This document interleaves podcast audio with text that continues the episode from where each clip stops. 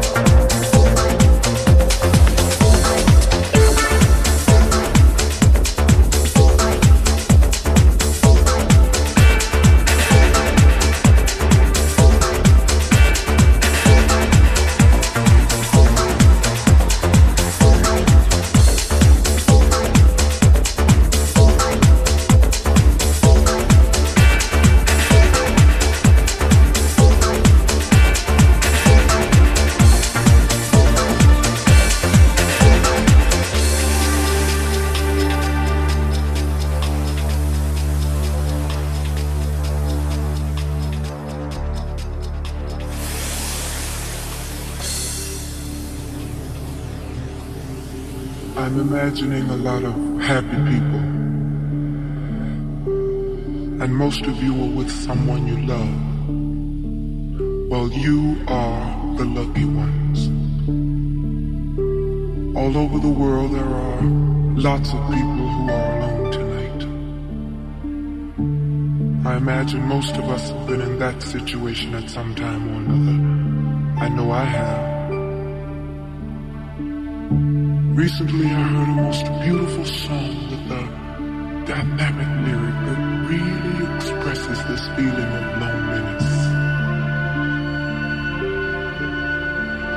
It means a lot to me personally, and I'd like to share it with you. I think you'll see what I mean.